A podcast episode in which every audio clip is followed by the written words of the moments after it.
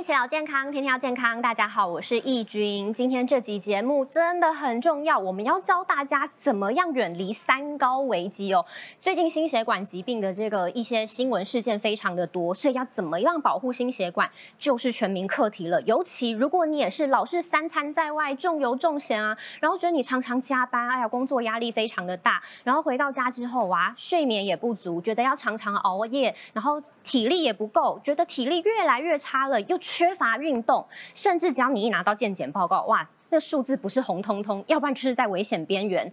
这期节目你一定要好好听，因为刚才我讲的这些状况跟不良习惯，恐怕都会增加你的三高危机，然后呢，让这些要命的这些心血管疾病都可能找上你。所以我们要怎么样事前保养，在我们的血管还没有病变之前，我们就先远离这些疾病疾病呢？好，这期节目真的非常重要，我们很开心邀请到两位专家，一位是我们的功能医学医师欧汉文欧医师。大家好，我是欧汉文欧医师。好，另外一位是我们大家熟悉的好朋友，我们的专业营养师廖心怡。嗨，大家好，我是营养师心怡。好，刚才讲到那个功能医学，其实大家蛮陌生的，等一下跟大家解释一下。可是在这之前，刚才讲健检报告，哎，很多人健检报告拿出来，都以为看到红字才要紧张，对不对？啊，没有红字觉得啊，觉得用啦，真的是这样子吗？OK，那其实呢，基本上来说的话，我们既然会有定这个标准值这个东西来讲，那我们当然是说，哎，如果你超过它的话，我们当然会觉得说，可能你身体有开始出现一些状况。但我不知道大家有没有这样的经验，就是说你去看了你的体检报告或健检报告之后，医生常常跟你说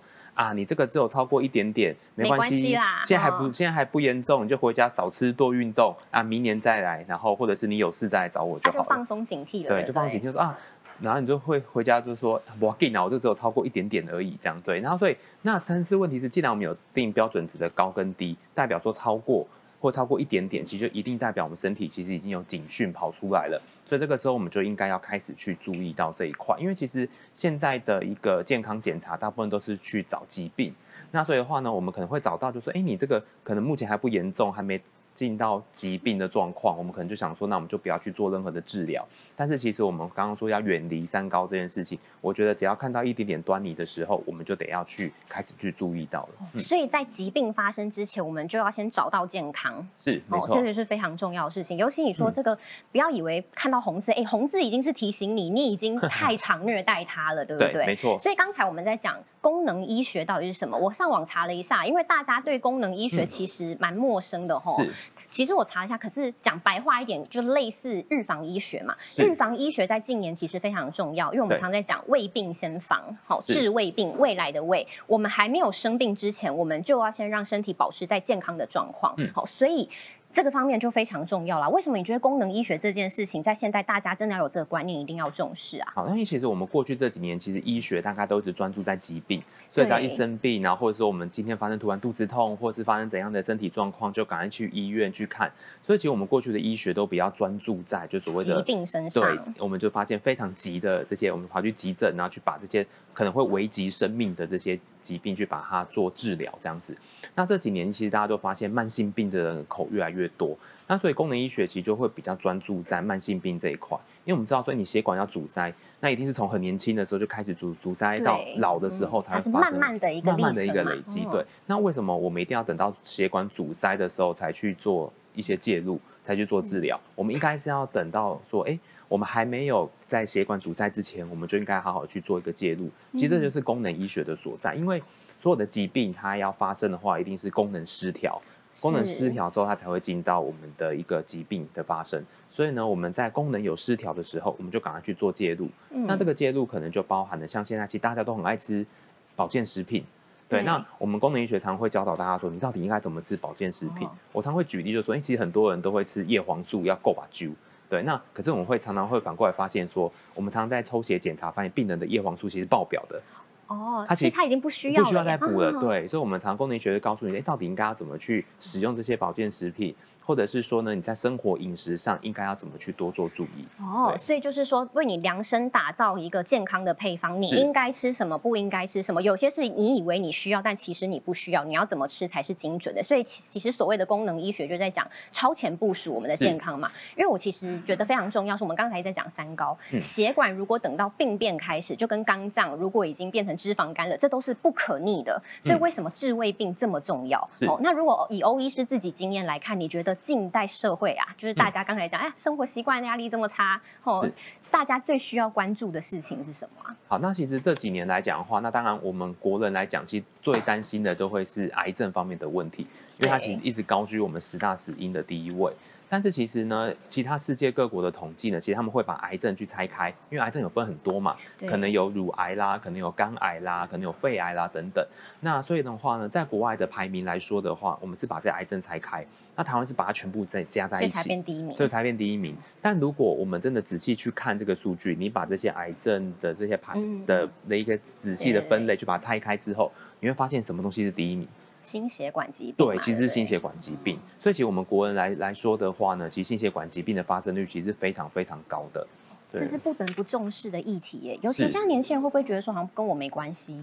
对，但是我就我就我自己的门诊经验，其实我会发现说，哎，其实这些三高或者是说这些血管阻塞的问题，其实早就从大概三十岁左右其实就会开始了。三十岁啊，对从我这个年纪就可能会有三高问题了吗？对啊，这个是有可能的。所以就说我自己在门诊遇到最年轻的，可能就有心肌梗塞了，可能才三十一岁、三十二岁而已，这么年轻、哦，非常的年轻。嗯对，那当然就说自己的生活不去注意，可能有些三高的问题，又肥胖啊等等之类的，那就导致他的血管，搞不好他更早，搞不好二十几岁就开始在阻塞。哦，所以大家常常讲说存股本，所以没想到连血管这件事情也是从年轻就要开始存健康是的吼没错为什么嗯血管这个事情这么重要？我们现在看这一张图，跟大家解释一下哦。好啊，那其实基本上来说呢，我们刚才前面就有提到说，我们要进到一个疾病来讲呢，好，就是我们俗称的一个血管动脉硬化。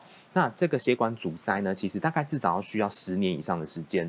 那所以呢，我们常常在看到这个图的最左边，其实呢，血管在前面还很干干净净的时候，那这个时候呢，如果说我们开始就没有去注意它的话，嗯那它就会开始进到所谓的微血管的功能失调。那这微血管功能失调呢，它可能只是说，哎，血管的一个调控，譬如说它可能放松啦，跟紧缩，它的一个调控能力变得比较差，或者是说它没有办法把胆固醇好好的运送回到我们的肝脏去把它代谢掉等等。那所以在这个时候来讲呢，它可能常年常年累积会让我们血管造成一个慢性的发炎。那慢性的发炎很重要，因为我常会讲，以前大家都很怕胆固醇这个东西。对，那胆固醇这种我常会比喻，它就像是一台车子。那车子的话，它其实流经你的血管，血管就像马路。那它这样开过去了之后，其实如果你路上啊，它也没有一个塞车的状况，那或者是说路上也没有一些钉子，或者是马路上没有坑洞，其实基本上它车子开过去就回到我们的肝脏，它也不会累积在血管里面。那但是如果当我们血管的功能失调，或是有一些慢性发炎出现之后，那就好像马路上出现了坑洞，好像马路上出现一些钉子，去戳破了你的车子的轮胎。那些胆固醇很无辜，它流经过的时候，它就被戳破了，它就卡在那里了。卡在那里之后，后面就塞车了，我们血管就会堵住，就会进到我们所谓的急性的一个心肌损伤，就我们俗称的心肌梗塞。所以，我们常常在看到一些报章杂志，或听到左邻右舍突然说：“哎、谁谁谁突然心肌梗塞就走了。”那其实大家会觉得哇，好突然哦。但其实这个并不是很突然，并不是突然的事，搞不好已经二十年、三十年的事情了。嗯诶，所以如果真的走到心肌梗塞这条路，其实也非常不行哎、是非常不 OK 的一件事情，代表你已经长期忽略你的健康状况对，没错。哦，嗯可能你的健检报告都已经告诉你一些数字，你路上已经有堵塞了，因为那坑洞也不是一天造成的嘛是，哦，可能是经过一朝一夕这样十几年累积下来的。那你最后等到它已经塞在那边的时候，你才去发现它，那就代表你真的很容易忽略你自己的身体状况哦。没错。好，嗯这个真的非常的重要。那刚才在一直在讲三高危机啊，嗯哈、我没有可能在我还没有真的发生我刚才讲那些不可逆的状况之下，还没有塞车之前，我们先赶快先来检视一下自己是不是三高的危险族群。嗯，好，OK。所以呢，像嗯，我们常会常常会讲说，哎、我可能手脚比较冰冷，或者有时候会比较麻木，这有可能就是说我们血管其实已经慢慢在阻塞，或是我们血管的哦放松跟收缩的能力并没有说很好。这这时候你常常会感觉到我们手脚会冰冷，或甚至我们可能会有些手脚常会觉得麻麻的那种感觉，这样子。那再的话，下一个呢，我们可能因为循环不好的关系，所以常常会感觉到我们一些肩颈僵硬的问题。那甚至呢，常常会觉得说，哎，除了麻木感之外，手脚冰冷感之外，怎么觉得四肢好像越来越无力，连站起来开始都会觉得有点麻烦，拿个东西好像都觉得手都会在抖那种感觉。对，那再来呢，可能就说你常会出现一些莫名的头晕或头痛，其实这些都是一些小小的警讯。那再来呢，其实心血管方面不好的话，你可能也会有一些失眠方面的问题。对，所以可能很多人都觉得说啊，我失眠就去吃一颗安眠药，可以让自己好好的入睡就好。但其实并不是哦，搞不好失眠其实是我们心血管疾病的一个征兆。吃安眠药就治标不治本。对，吃安眠药治标不治本。那当然最后来讲的话，其实我们心脏的话，它当然就是去输送我们的一个氧气到我们的全身。所以呢，如果你最近常会觉得，哎，心脏好像有点乒乓菜，有点在乱跳的感觉，或者是胸口觉得闷闷的。其实这些都有可能是三高所造成的。哎，讲到这些，好像电视机前面的观众朋友都会觉得，好像就是我。对，好像每每个都要打勾的感觉。我真的觉得那个 什么。这些健康节目一直做到现在，我都觉得自己好像离疾病很近哎，每个讲的都好像是在讲自己，对不对？对呀，你看我现在每天都这样子，只要待冷气房就这样冷到不行。然后你看常常也会觉得莫名的感觉晕啊、不舒服啊，甚至失眠问题。对啊，每个都要打勾。哎，如果现在你也发现全部都要打勾，一定要继续听下去。是，就像我刚刚讲，不要走到最后那一步哈。你这样子真的长期忽略自己健康是非常要不得的行为。所以我们等一下要怎么样在这之前就守住健康是有办法的。我们现在赶快。就要来问心仪了，保养血管这么重要，平常我们应该要怎么做？对，因为我是营养师嘛，所以呢，我就是一直在教民众，就是说，哎，怎么样去预防？哎，比如说刚刚医师讲到这个血管阻塞啊，循环循环不好哦。刚刚那个医师那个图非常的清楚，就是血管就是被这些氧化的一些油脂给卡住了，所以我们吃太多不好的油脂，这个就是第一步一定要避免掉的，就是很容易吃到炸食啊，或者是反式脂肪酸，比如。说喜欢吃甜食、蛋糕的那一类的食物哈，就是反式脂肪酸、奶油的制品啊。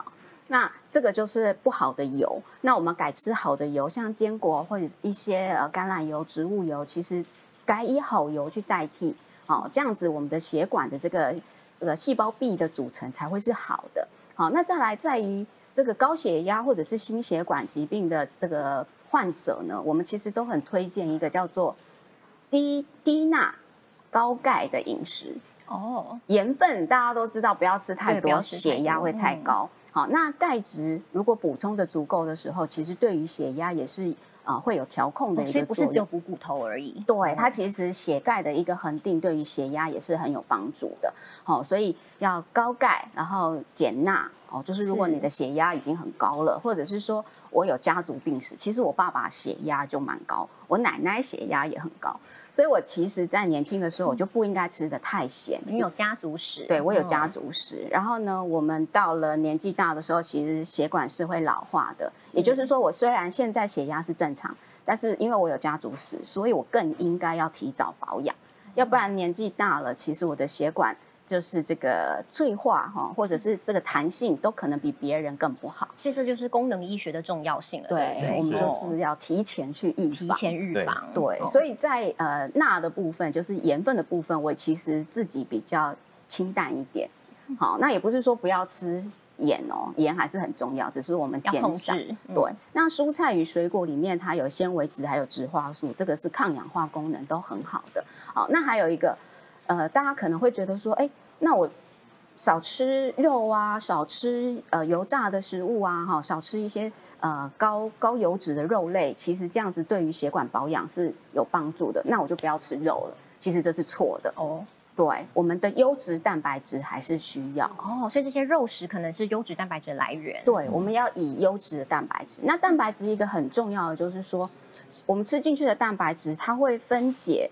成这个小的氨基酸嘛，那这些氨基酸呢，在研究就发现说，哎，有一种氨基酸，它在我们的体内，它经由一个合成一氧化氮的这个过程里面，好，精氨酸，这个精氨酸大家就要记得了哦。对，因为我之前也没有听过，没有想到它扮演这么重要的角色。对，这个精氨酸它就是一个氨基酸，它就是我们吃的蛋白质里面的呃分解之后它产生的一个氨基酸。好，那这个氨基酸呢？它经由一氧化氮合成酶的作用之下，它会产生出一氧化氮。那这个一氧化氮对于我们血管的调控就非常重要。哦，它可以作用在我们的血管上面，让这个血管产生舒张的一个效果。好、哦，所以以刚刚讲到蛋白质，如果你缺乏了，这个精氨酸是不是就少了？那精氨酸少了，我们合成这个一氧化氮的功能就少了。就少了。哦对，那一氧化氮对于调控血压，调控血压只是一个，它对于免疫因子、免调控免疫以及一些讯息传导，其实都都在我们人体里面是很重要的一个角色。哦，所以你看这个一氧化氮直接对的就是血管，血管壁，对，哦所以它会让这个血管壁产生一个放松。是是，对，放松的话，我们血压是不是就下降？是，对，所以它是调控血压一个很重要的一个物质哦。是一氧化氮到底是什么？我因为一开始大家在讲这个血管的时候，好像不会去、没有想到一氧化氮重要性有这么高。结果我自己去查了一下，我发现它是所谓什么血管清道夫啊。对因为刚才讲欧医师才在说，我们就是车子开不过去，有很多的物质阻塞它了，嗯所以这些东西要把它搬开，靠的就是血管清道夫一氧化氮嘛，对对不对对？对，因为刚刚医师也有讲到，哎，我们的这个血管内壁产生一些坑洞，或者是有一些阻塞物，那怎么样去修复，也是要靠这个一氧化氮。所以一氧化氮除了这个放松血管之外，它也可以促进这个血管壁这个细胞它的修复。好、那它只要没有坑洞，减少这个坑洞，其实它能够卡住脏东西的几率嗯就降低了，那造成这个血管硬化的几率也就降低了。哦，所以真的要远离三高的话，一氧化氮在体内的量充足是一件非常关键的事情，对对不对？那如果不够的话，到底会造成什么样的健康隐忧呢？对，其实一氧化氮的合成啊，随着年龄的增加，我们人体的合成量其实是会一路下降的，哦对，下降的速度还蛮快的。有时候你会觉得，哎，我年轻时候很有精力呀、为什么现在好像没有精力了？真的就是体力方面就很容易的缺失。其实这个都跟一氧化氮的含量有关系。哦，你可能年轻的时候你熬夜都没问题，真的哦，可是你年纪哦，我们现在不要说几岁，三十岁以上了之后，哎，我熬个夜，我要休息个三天才能回来我。是一个礼拜耶，那你不回来 奇怪 对，而且因为其实像了刚刚新颖就有提到说，其实一氧化氮其实跟我们的免疫调节会有很大的关系。那现在人常常就吃这些精致饮食啊，要不然就常熬夜。好，那就让体内就处于一个发炎的状况对。那所以谁要去收拾这个残局，其实一氧化氮它也会去收拾这个残局对。所以我们的一氧化氮可能就被这些体内发炎去消耗掉。所以呢，当然说这张图蛋是写说三十岁之后，那我们开始会下降。但是现在年轻人很多一氧化氮，其实我们有时候在门诊的时候帮他做一些检测，就发现说，哎，他的一氧化氮的量可能跟老人一样嘛。其实就对，可能他搞不好已经是四十岁的身体了。对哦，他所以仗着自己年轻，你知道吗？都以以为自己年轻都没关系，所以可能线不在这边，是在这边。对，哎，所以然后就一路这样子，一直到下去，然后到脚趾这样子，都是是有可能的事情。这还是高估大家的身体健康状况。对哦对啊哦，所以刚才在讲一氧化氮要够，哎，如果不够的话，什么心血管疾病啊那些都可能会找上门。哦对，所以要怎么样子补足一氧化氮？刚才讲了，刚才看到那个合成图有没有？氨基酸、精氨酸啊，就扮演着重要角色，因为精氨酸就是它的原料嘛，哦所以我们要到底要补足多少精氨酸，我们的一氧化氮的量才会够呢？，对，呃，这个是二零一六年的一个研究哦，它也是以三十五岁为一个族群，然后三十五到五十岁为一个族群，然后还有五十岁以上的呃为一个族群。那他们是发现说，哎，我们只要每一天六克的精氨酸，其实在体内的这个一氧化氮的合成量就会比较高。所以六克的这个数值数值呢，在这个实验里面看得非常的清楚。是，对 所以大家知道要补足，但是要怎么补足？有一些天然的食物是可以吃得到的吼。对，其实我刚刚说到在，呃蛋白质含量丰富的食物里面，其实是很多的。所以呢，呃，根据这个世界卫卫生组织呢，它是建议成人的量啊，哦，以体重来算，因为每个人体重不一样，所以我们以这个六十公斤的成年人来算，每天就需要七七千毫克的精氨酸，也就是七克的精氨酸。好，那我就找了一些这个精氨酸含量比较丰富的一些食物，把它算出来给大家看。都是优质蛋白质哦。对，如果你今天有吃到，比如说鲑鱼两片，加上呃肉排啊、豆腐、鸡蛋、这个糙米饭、核桃、奶类哈、全脂奶哈，或者是香菇，香菇这样总共加起来，你每一天都有吃到这些食物的话，其实精氨酸不至于缺乏，也就是可以达到我们要求的这个七克的精氨酸的量。你说真的要吃到像这样子才够啊？对，就是要吃到这么多。觉得有点强人所难。对，你觉得说外食族，那看到鲑鱼两片再加猪肉排一片，就觉得我今天的荷包可能就不知道少到多少。真的耶！哎，你看 光是鲑鱼一片，你知道在外面都多少钱了吗？你说一天要烧两片，然后哎，重点是就算知道要这样吃，有钱好，你也不一定有闲这样子吃啊。对，尤其外食饮食这么不均衡，其实要吃到这么多量，还是说应该说补充到我们建议的这个量的时候，是很难的，需要计算的。而且真的是要有钱有闲才能这样子吃的吼。那所以我们要怎么办？有没有一些营养补充品是可以帮助我们挑选的？的确有精氨酸这个产品，对，现在是但是市售百百种啊，大家会想问说，哎，那我们要怎么挑呢？对，其实因为这个。刚刚前面一个实验是告诉我们，一天补充六六克的精氨酸，好，六千毫克的精氨酸，好，所以我觉得这个剂量至少要补充到，就是呃，当你是很容易熬夜，你需要体力哈，或者是说，哎，我们生活压力比较大，我一直在消耗能量的这种人，你真的要补充到六克，哦，就是六千毫克的精氨酸，剂量一定要够，要不然就很像在吃这个安慰剂嘛。哦，对，好，那呃，现在有一些精氨酸，它其实就是粉剂型的，因为你要吃到比较足量的话，如果我们把它装到这个胶囊里面，你可能要吃个六颗到十二颗这么多，这么多啊？对，所以一天不是只有吃精氨酸，还有很多的补保健食品，那感觉好像一天就要吃很多药的感觉。对对对对，所以现在有这种粉剂型的，它就是这样一包，然后你。冲泡式的，其实这样子就可以了。好，用冲泡的比较快速，对，好像在喝水、喝饮料这样子，这种感觉。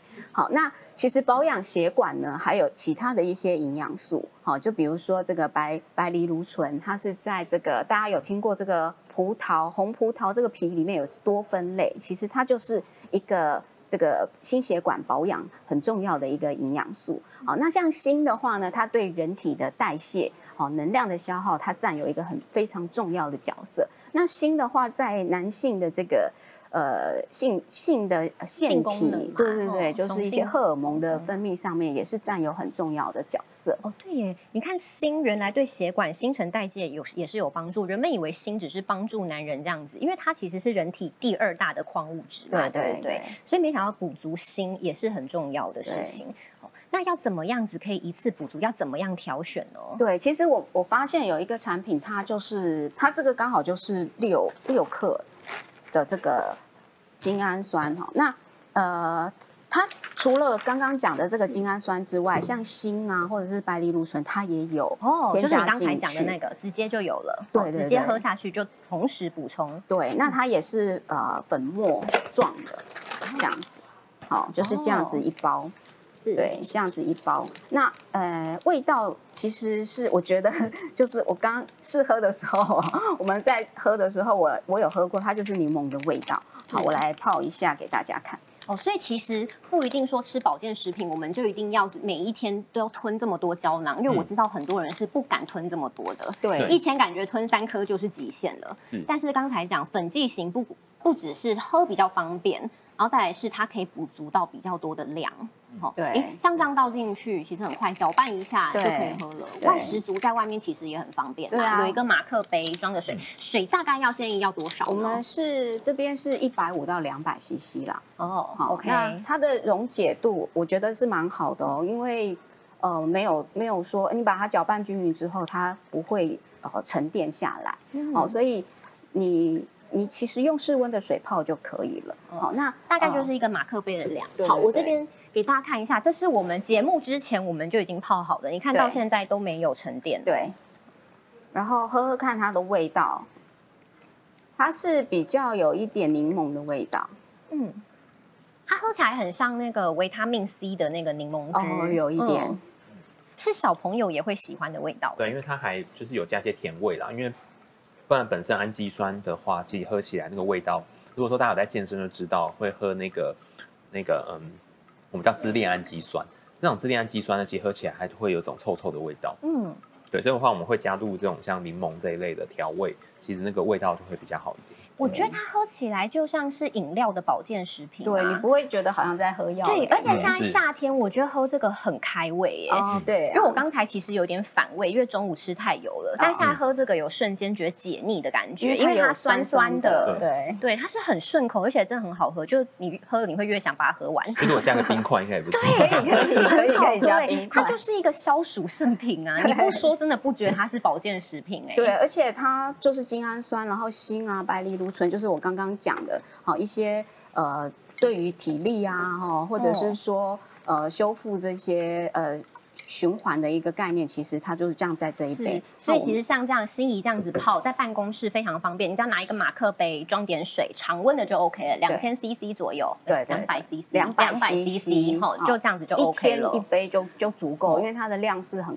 很足够的。对，哎，市面上的精氨酸其实还蛮多，为什么心仪会特别帮我们推荐这一款哦？对，因为它其实这样子泡一杯，我这样子喝其实蛮快的，不用吞个十十颗的这个胶 囊。对，才够才量才够嘛。吼，对，好，那这个精氨酸跟这个一氧化氮的关系，我们刚刚前面也有讲了，就是对于一个保养的部分，我觉得在呃比较需要这个耗体力啊，或者是容易疲累的人的身上，哦，其实这个是是有帮助的。我是觉得说，哎，我们就是每一天补充可以维持这个能量的一个代谢正常这样子。嗯那它也没有什么什么，你看它的颜色，它看起来也是没有什么色添素加啊对哦对，喝起来比较安心啦。吼，对，喝起来是比较安心。而且包括那个锌的含量，好，我刚才看了一下，哎，这张图我觉得男人看到应该会蛮兴奋的哦。这个 锌哦，就对，就是大家会因为像牡蛎啊、这个东西，它也是锌含量高，然后这个精氨酸含量也是不错的嗯一个食物。但是呢，我我们这一包一包这个精氨酸呢，好、就是刚刚这样子一小包的精氨酸呢，它其实就有一一公斤的这个牡蛎的这个含量了，所以补充起来是比较方便啦，你不用买这么多的牡蛎。对哦而且要吞到一公斤，应该回去会 觉得很不舒服，会想吐真的。对哎，真的，你看讲到这个吃到这么多牡蛎的含量，刚刚欧医师脸上看起来非常开心，决定等一下要。我刚刚是觉得吞到那么多颗，可能痛风会先发作。哦，对对对哦对，所以你看这样子，子，你可以补充到你想要的。这个精准的养分不会有其他，比如说你刚才吃那些肉盘，你也可能会吃到太多的油脂啊，对啊，对不对？如果选哦错肉了也不行啊。如果说，哎，一那个营养师说我要多吃肉，啊，来补充精氨酸，结果我吃了一堆蹄膀啊、肥肉啊，哦，这样子反而是不好的对不对？对哦，所以就直接精准摄取。对哦，尤其真的男人真的非常需要，现在真的是老婆都要买给老公一下，哈，不只是为了健康，也为了自己的幸福。对哎，幸福这件事情也是很重要，心情要好，身体才会好啊。人家说身心是合一的，嗯这个功能医学应该也一直在强调，哈。对，功能医学除了生活形态跟营养补充品之外，我们当然觉得心灵这一块也是需要去达到的。真的，所以你看，有好的状况，嗯。心情才会好，心情好了，压力就比较生活就可以解压了嘛，嗯对不对？生活美满，所以很重要，一层牵一层。没想到健康是一件层层叠出来的事情，从小事情就可以解决的吼。好，最后问一下这个欧医师啊，嗯为什么你觉得补充精氨酸这件事情有这么重要？你自己是这个专科医师嘛，对，为大家把关的，你为什么觉得说它有这么重要呢？OK，因为其实补充这个精氨酸的话，我们刚刚其实在前面就有提到，血管内皮的功能很重要。那以前大家都太过于去专注在胆固醇这件事情，但是忘了血管品质本身好不好。哦那像精氨酸这个东西来说的话，那它有机会去形成我们的一氧化氮。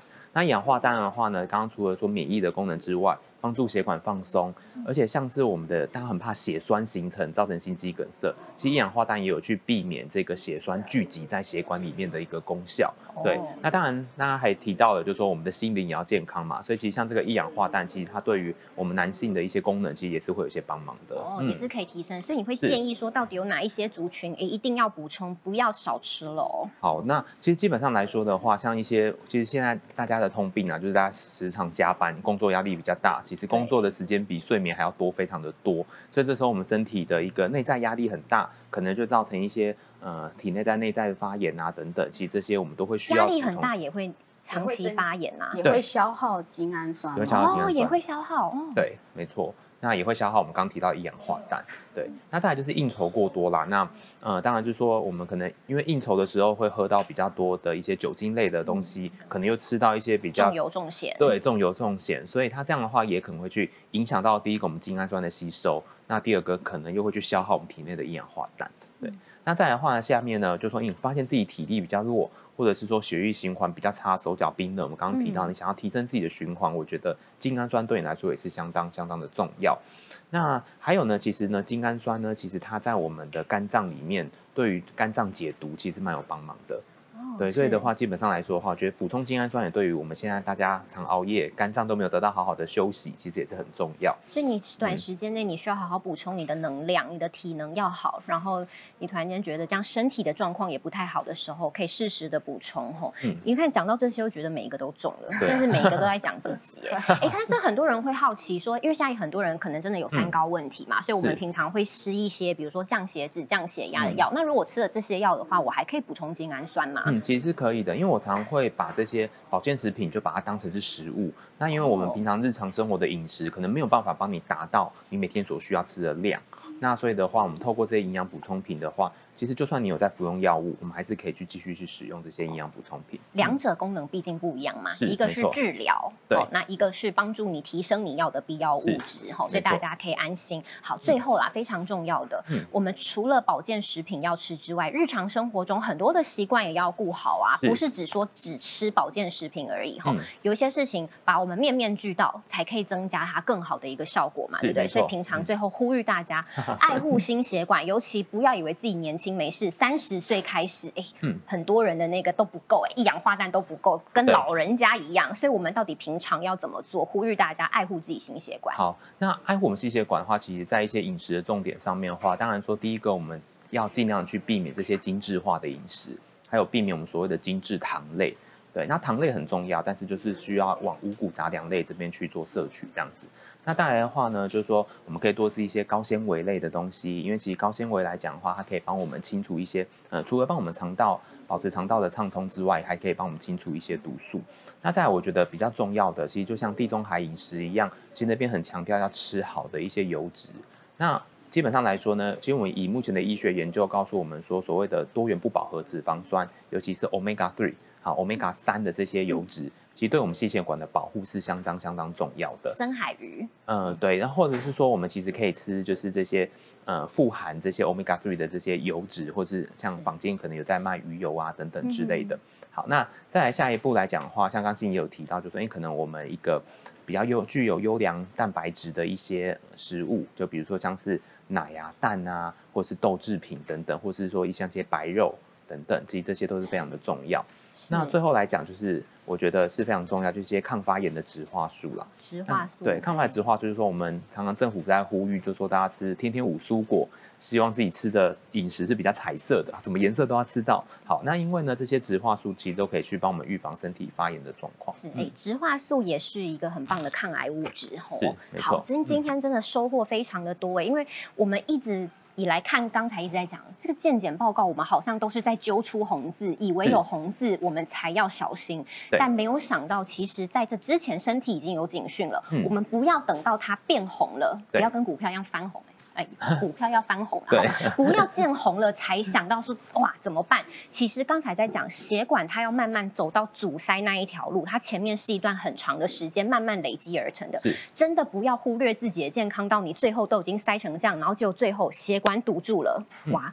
这样真的对旁边人来说太突然了，但对你而言，其实你是可以早就切断它的。对，所以怎么样切断它？我们刚才一一教大家了哈。除了这些生活习惯要顾好，有一些保健食品要适时的吃哈，不要想说跟你没有关，从年轻开始就要开始存。今天非常感谢两位专家，谢谢欧医师，也谢谢我们的心仪。今天这期节目一定要分享出去哦，告诉你身旁所有人，保护血管真的很重要，治胃病好，不要等到出问题了才去看医师。大家都不希望。老了跟医师相伴嘛，好好，希望大家都可以健康到老哦，拜拜。